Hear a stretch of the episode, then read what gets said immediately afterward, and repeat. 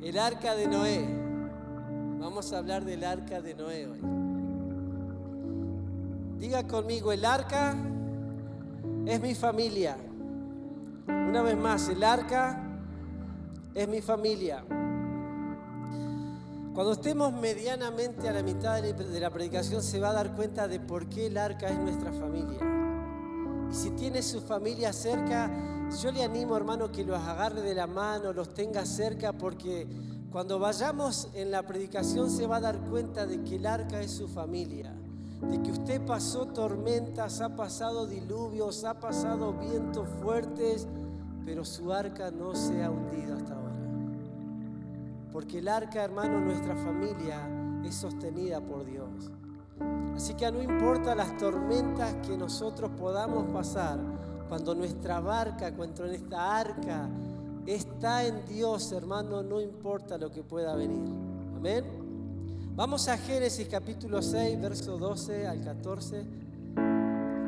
Libro de Génesis 6, verso 12 al 14, vamos a leer. Dice la palabra de Dios, y miró Dios la tierra, y he aquí que estaba corrompida, porque toda carne había corrompido su camino sobre la tierra. Dijo pues Dios a Noé, he decidido el fin de todo ser, porque la tierra está llena de violencia a causa de ellos. Y aquí que yo los destruiré con la tierra. Dice, hazte un arca de madera de gofer harás aposentos en el arca y la calafatearás con brea por derredor, por dentro y por fuera. ¿Sí? La calafatearás por dentro y por fuera. Esta es la palabra de Dios. Eh, hoy vamos a hablar acerca de, del arca Vamos a entrar después en el capítulo 8, algunos versículos, capítulo 8, verso 6, verso 4, hasta el verso 11 del capítulo 8. La predicación se llama Noé, ventana, paloma y cuervo. Noé, ventana, paloma y cuervo.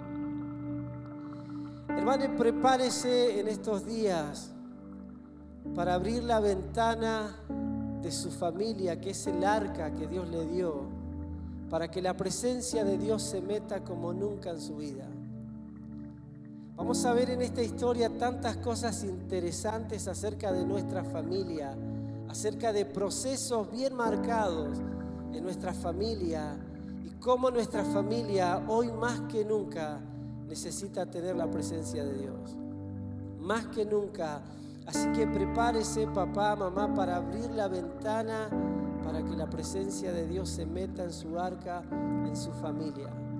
Noé tuvo que cerrar la ventana por un momento de lluvia, de tormentas, pero al, al, tiempo Dios le dio la orden y otra vez tuvo que abrir la ventana para recibir Primero para mandar una paloma y después para recibir una paloma.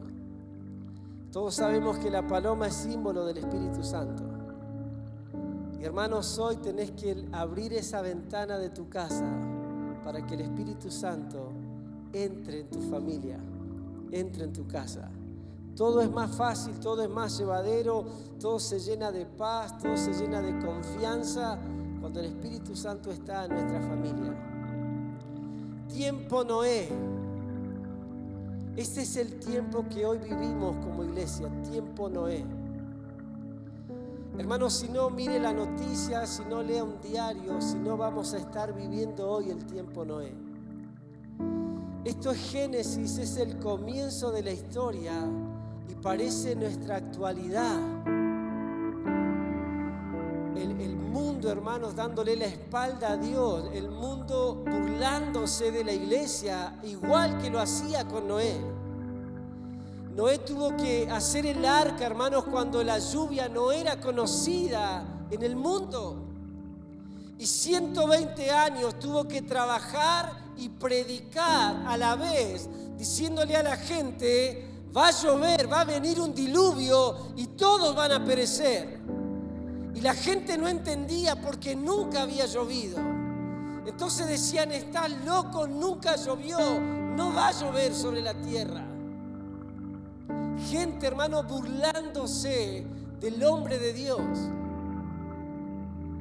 Hermano, hago un paréntesis. Eh, eh, lo que estamos viviendo el mundo hoy, pandemia, COVID, es un juicio de Dios para toda la tierra, porque es tiempo Noé el que la iglesia vive hoy. Hermano, Dios cuando hace algo lo hace globalmente porque es un Dios justo. Si solamente este juicio vendría para una parte del mundo, no sería justo Dios. Pero esta pandemia afectó a los pueblos más lejanos, con casi muy pocas personas, también la pandemia llegó. Porque cuando Dios, hermanos, quiere nivelar y quiere hablar y quiere mandar un mensaje claro de las señales del fin, tenemos que como iglesia levantar la antena y saber que es el tiempo, Noé, de que no va a haber más tiempo para ponerme las pilas con Dios.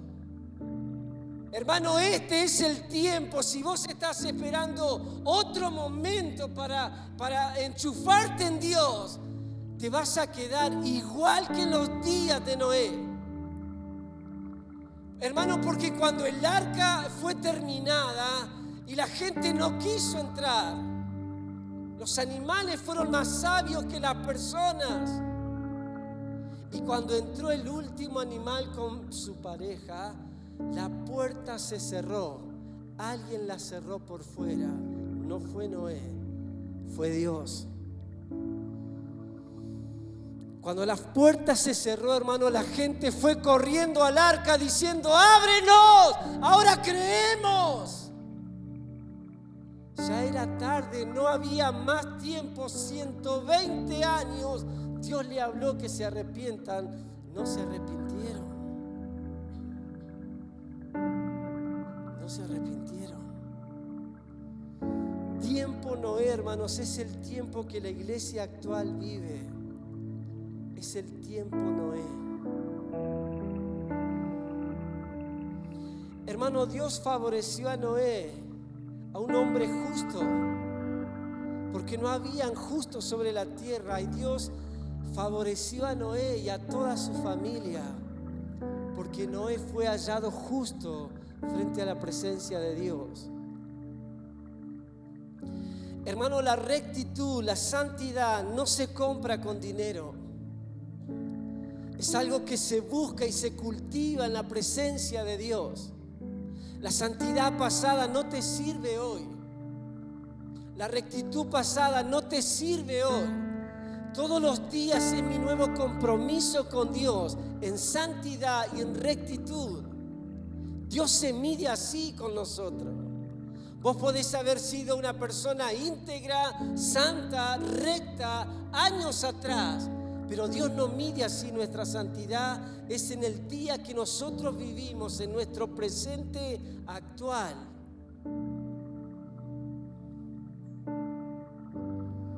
Afuera había tormenta, afuera había diluvio, pero adentro del arca había paz, había alegría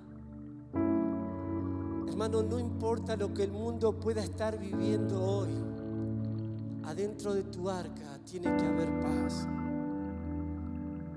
Hoy el mundo vive las peores de las tragedias en las familias, pero tu arca está en Dios. Y cuando tu arca está en Dios no se va a hundir, no se va a quebrar, no se va a romper. Hermano, procura en estos días difíciles de agarrarte más que nunca de Dios, porque el enemigo está muy interesado en nuestras barcas, en nuestras arcas. Afuera una tragedia tremenda, pero adentro todo estaba bien, porque Dios estaba con Noé. Levanta tu mano y decir, mi familia va a estar bien, mis hijos van a estar bien. Hermano, no importa lo que pase afuera de tu arca, tu familia está en Dios y tu familia va a estar bien. No importa si esto se pone cada vez más difícil, mi familia está en Dios, mi familia va a estar bien. Eso lo creo, hermanos, para la iglesia de Cristo. No importa lo que pase afuera, importa lo que pasa adentro de nuestras familias familias que estén llenas de la presencia de Dios. Vamos a ver un poquito la historia, no son muchos puntos, quizás cuatro nada más, acerca de Noé, para conocerlo un poquito nada más a Noé. Dice, Noé hizo todo a causa de la lluvia que venía, es el punto número uno. Noé hizo todo a causa de la lluvia que venía. No es un golpe de suerte a ver cómo me va a ir este año. ¿eh? No, no, no eso a causa de lo que venía, Él se puso manos a la obra. ¿eh? Porque a veces pensamos que es un golpe de suerte lo que a nosotros nos va a ayudar en la familia. Vos tenés que hacer, vos tenés que trabajar para construir el arca que vos querés tener. Porque cuando el diluvio viene va a probar de qué material está hecho, si está calafateado, esa brea que Noé cubrió el arca es símbolo de la sangre de Cristo cubriendo nuestras familias. Noé hizo todo a causa de la lluvia que venía. Todavía no llovía, pero ella estaba trabajando 120 años, hermanos, invirtió Noé en el arca para su familia. La gente de Dios, hermano, hace cosas hoy por lo que quiere ver mañana. La gente de Dios trabaja con visión de proyección. Hoy estoy haciendo esto porque quiero ver mañana esto otro. Entonces no es un golpe de suerte lo que va a cambiar nada, es nuestra inversión en Dios hoy. Es nuestra búsqueda hoy en la presencia de Dios. Es rendirnos en la presencia de Dios hoy. Es buscar a Dios hoy por lo que yo quiero ver mañana. Hoy tu presente puede ser problemas, luchas, necesidades económicas, enfermedades. Hoy tu presente puede ser pruebas. Quizás esta semana tu arca sufrió algunos daños inesperados. Donde noticias que no tenías planeadas vinieron donde pasaron cosas inusuales. Tormentas, tormentas, tormentas. Tu presente pueden ser pruebas, luchas, pero tu futuro va a ser de victoria. Tu futuro va a ser de gloria. Amén. Hoy tu presente puede ser poco, pero tu futuro será de abundancia. Porque lo que hacemos hoy, hermano, determina lo que va a pasar mañana con nuestras vidas y con nuestras familias. Por eso cada Noé, hermanos, en su casa, cada mamá que viene sola es tan responsable por lo que va a pasar mañana en su casa y su familia. Hoy solo preparamos el arca porque vienen cosas grandes. Hoy preparamos la iglesia como un arca para la gente que viene a futuro a la iglesia.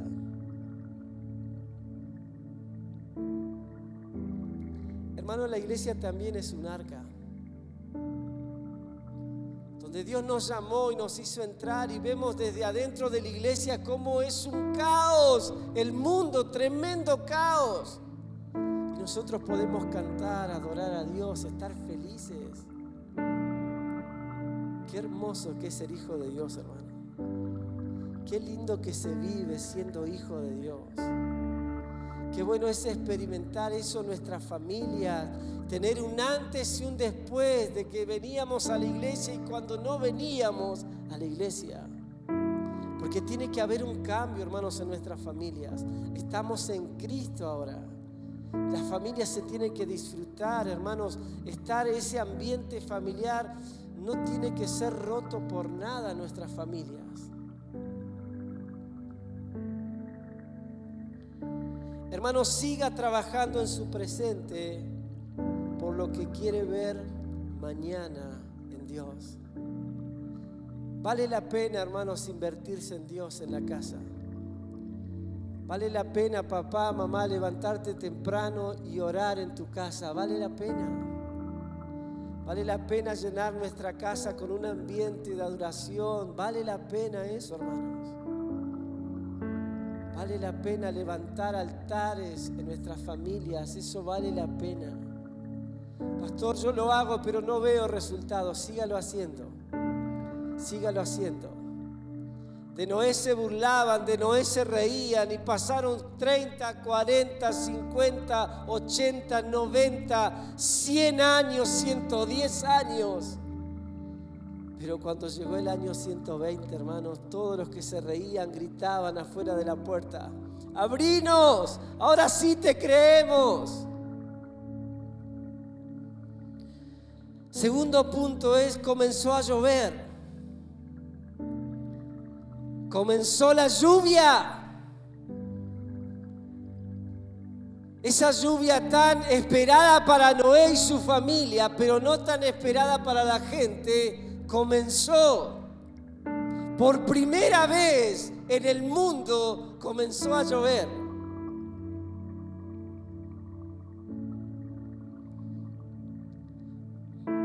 Vamos a, vamos a escuchar la lluvia en esta noche en la iglesia.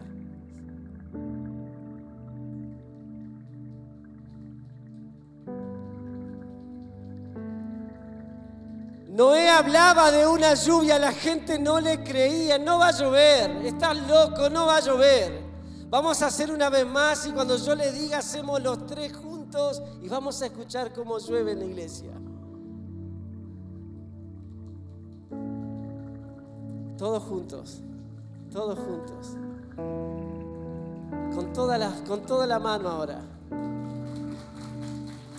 Así va a ser la lluvia en tu casa, en tu familia, en tu equipo de trabajo, en tu ministerio.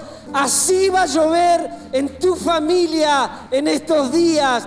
Dios va a abrir los cielos y vas a escuchar la lluvia en tu casa, en tu familia. Gloria a Dios. Hermano, cuando comenzó a llover, mírenme un ratito acá, cuando la lluvia comenzó, Noé y su familia y el arca estaban acá. Estaba abajo. Es como cuando estamos pasando pruebas difíciles y no interpretás muy bien lo que quiere hacer Dios con tu vida. Vos decías al final vamos a la iglesia y estamos mal. Y mira cómo estamos de problema en la casa. Parece que al mundano de enfrente le va mejor que a vos. Hermano, cuando Noé comenzó a llover, el arca y su familia estaban allá abajo. Pero mire, encontré un texto, hermanos, cuando llegué a la iglesia revisando la predicación hermano, cómo Dios me bendijo. Mire lo que dice capítulo 8, verso 4. Dice, reposó el arca en el mes séptimo a los 17 días del mes sobre los montes Ararat. Sobre los montes Ararat. ¿A dónde estaba Noé cuando comenzó a llover? Abajo. Pero ¿a dónde terminó? Arriba del monte. Cuando comenzaste tu problema, cuando comenzaste con tu crisis, tu tormenta familiar, estabas allá abajo. Estabas en la lona y llorabas mucho y no sabías qué iba a pasar con tu vida y tu familia. No sabías qué ibas a pasar con tus hijos y con tu matrimonio. Pero esa lluvia que empezó a venir parecía que te iba a hundir más, de repente te empezó a elevar más. Y cada vez te fue elevando más. Y cada vez te va a elevar más. Porque esa lluvia no vino para matar tu familia, no vino para matar tu propósito. Afuera había muerte, afuera habían gritos, afuera habían llantos, pero adentro había una familia que tenía un propósito de Dios. Iglesia, esa tormenta no vino para, para dañar tu casa. Vino para que conozcas el poder de nuestro Dios. Vos vas a salir con un testimonio para contarle a otras personas de cómo Dios ha sido fiel en medio de los diluvios. Y donde otras familias se rompen, se disuelven, familia va a terminar arriba, arriba. Vos vas a terminar arriba, pero con toda tu familia.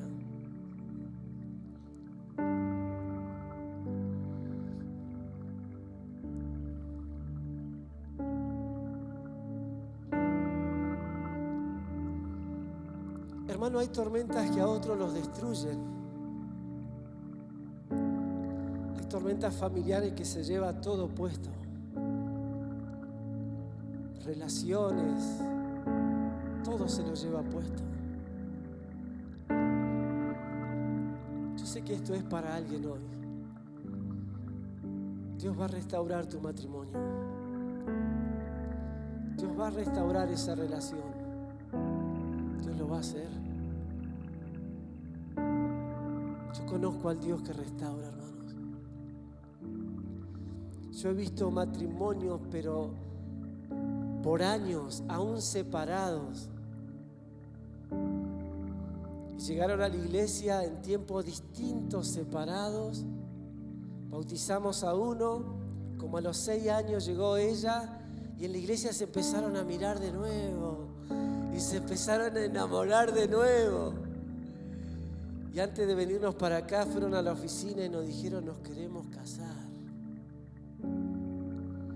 después de casi 13, 14 años que nos separamos. Porque Él está cambiado, Él no es la misma persona que yo dejé, Dios lo transformó. Estábamos planeando antes de venirnos con la pastora hacer el casamiento, invitar a todo el pueblo, porque era un testimonio de cómo Dios había restaurado una familia.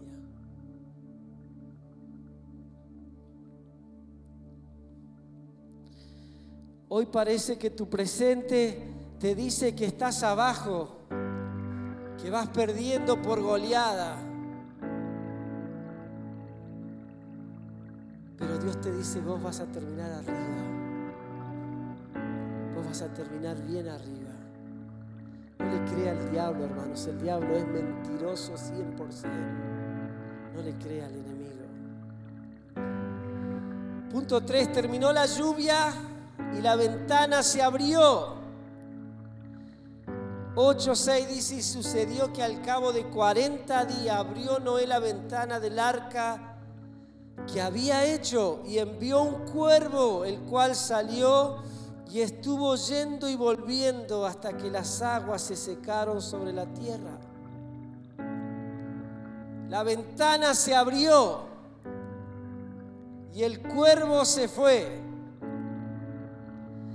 Ahora, hermanos, esta parte de la predicación se llama Abrí la ventana y deja salir el cuervo. El cuervo representa nuestro pasado. El cuervo representa nuestro pasado.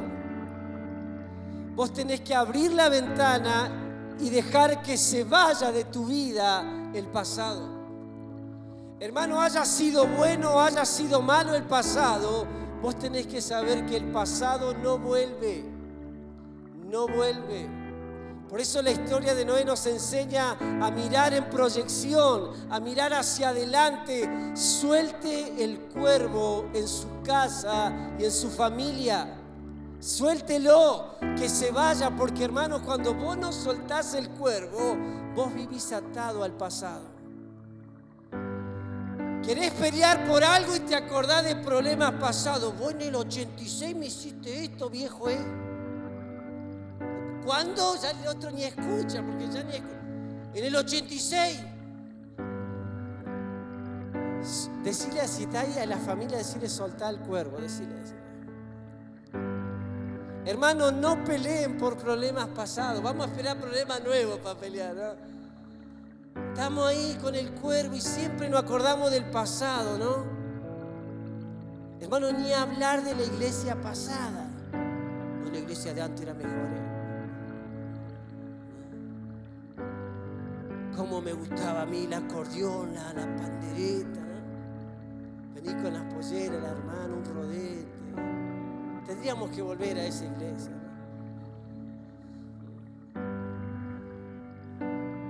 Suelte el cuervo, hermanos, en esta noche. Abra la ventana y suelte el cuervo. ¿Sabe que me gusta mucho la historia? Porque la puerta la cierra Dios, dice, ¿no? La cerró Dios y ahí está cerrada. Eso no, no actuó Noé. Pero la ventana no la abrió Dios, la abrió Noé. Porque eso es, eso es, un acto voluntario mío. Si yo quiero dejar salir, no, no, yo el pasado me lo guardo, pastor, porque cosa más linda el pasado. Y ahí vivimos así, esclavos de nuestro pasado. Parece que Dios no tuviera nada mejor para nosotros que el pasado que vivimos. Hermano, Dios tiene cosas gloriosas para nosotros y para nuestras familias. Amén. Así que suelte el cuervo en esta noche. El cuervo te hace víctima. Víctima iba a decir. El cuervo te vivirá recordando el pasado. Gente atado al pasado nunca avanza en su vida. La gente atada al pasado nunca avanza en nada en la vida. Está tan ligado, hermanos, a historias pasadas, a cuentos pasados. Tenés que soltar el cuervo en esta noche. Déjalo ir, hermano. Dios tiene cosas nuevas y mejores para nosotros y para nuestras familias. Pero dice más adelante el verso 8, eh, envió también de sí una paloma para ver si las aguas se habían retirado de sobre la tierra. Ahora el cuervo ya se fue y ahora dice, vamos, vamos a tirar la paloma para afuera, a ver qué pasa con la paloma, ¿no? Y no halló la paloma donde reposar, donde sentar la planta. Mire lo que dice ahí, la planta de sus pies. La paloma tiene pie, hermano. Mm, interesante, ¿no? Volvió a, el arca porque las aguas estaban aún sobre la faz de la tierra. Entonces él extendió su mano y tomándola la hizo entrar consigo al arca.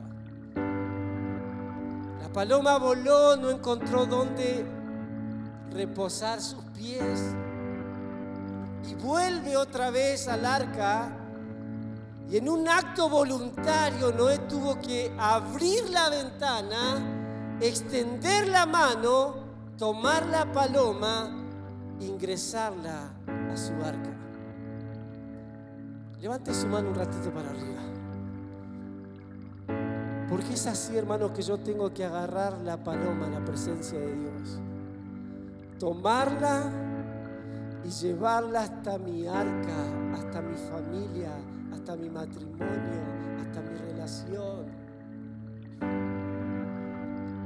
Hermano, no se permita que su arca no tenga paloma. No se permita que su familia no tenga presencia de Dios. El texto que sigue dice, y estuvo siete días la paloma con Noé y después la volvió a enviar y ya la paloma no vino más. Pero eso, eso me gustó, hermano, porque dice que siete días estuvo Noé con la paloma. Eso me habla, hermanos, de estar en la presencia de Dios, buscarle en la presencia de Dios, tomarme tiempo para estar con la presencia de Dios, donde en la iglesia, también en la iglesia, pero es llevarla al arca, hermanos. Es llevar la presencia de Dios a nuestra familia. Porque a veces nos vamos de la iglesia y dejamos todo lo que es de Dios en la iglesia y en la casa no hay nada de Dios. La paloma tiene que estar en nuestra casa, hermanos. Siete días Noé estuvo con la paloma. Siete días en intimidad con la presencia de Dios. Siete días buscando la presencia de Dios. Siete días en una relación bien íntima con la presencia de Dios. Búsqueda continua en nuestra arca, en nuestra familia, en nuestra casa. Hoy, hermanos, si hay una carencia muy grande, es la falta de paloma, de presencia de Dios, de Espíritu Santo las familias. ¿Sabes por qué se activan tan rápido las discusiones, las peleas, los pleitos? Porque falta la presencia de Dios. Porque falta la paloma. Porque cuando eso está, hermano, todo lo otro se va de nuestros corazones todo es más fácil, todo es más llevadero, está lleno ese ambiente de gozo, de paz, de alegría,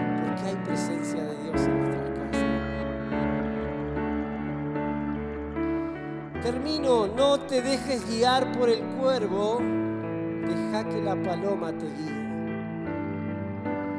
No te dejes guiar por el cuervo, deja que la paloma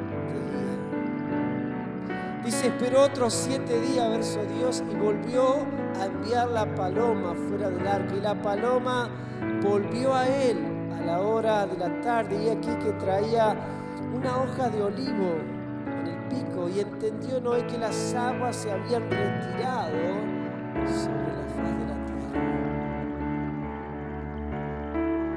Extendió otra vez la mano la paloma traía en su pico una rama de olivo y no entendió que el agua ya se había retirado. Esto habla, hermanos, de un Noé guiado por la presencia de Dios. No fue el cuervo que guió a Noé, no fue su pasado que lo llevó a tomar decisiones, fue la paloma fue la presencia de Dios. Hermano, consulte a Dios lo que usted tiene que hacer. Ah, pero yo lo sé hacer, yo ya lo sé hacer. Y como vos lo sabés hacer, no orás y después te lamentás. Hermano, porque la mayor parte de nuestros peores momentos familiares son por decisiones que tomamos sin consultarle a Dios. Hermano, cuando no entendió, interpretó que esta paloma traía una rama de olivo en el pico, entendió, interpretó que el agua ya se había, se había ido de la tierra que era momento de abrir la puerta.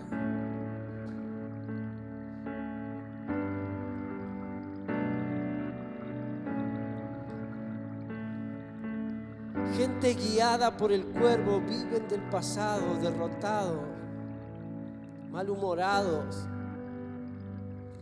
atados.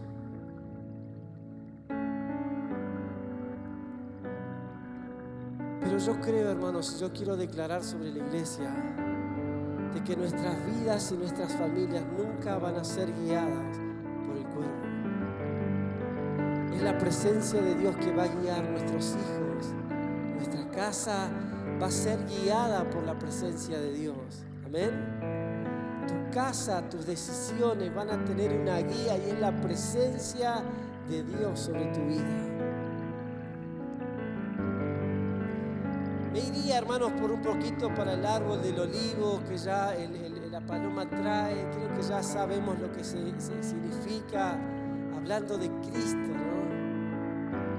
El Espíritu Santo metiendo a Cristo en esta historia, ya en Génesis. Y otro día predicaremos del Salmo 52.8 soy como un olivo verde plantado en la casa de. Eso, hermanos, es una maravilla para la iglesia también. Pero otro día, así que usted no deje de venir, así no se pierde la próxima predicación. Entonces esa tormenta, hermanos, que venía para arruinarte, ¿qué va a hacer? Nos va a levantar, ¿sí? Esa lluvia, esa tormenta que venía para arruinarnos como familia, nos va a elevar a otro nivel. Vamos a terminar más arriba, más alto, con una experiencia vivida en nuestra casa para bendecir a otras personas. Vamos a tener un testimonio para contar de que Dios no te abandona en la tormenta, Dios te sostiene a toda tu familia en medio de una tormenta. Entonces, si no sabías por qué tuviste una semana tan tormentosa, si no sabías por qué tuviste en la familia unos días tan difíciles, es porque esa leve tribulación momentánea va a producir un grande, poderoso peso de gloria en tu vida y en tu familia. Tu arca no se va a hundir, se va a elevar.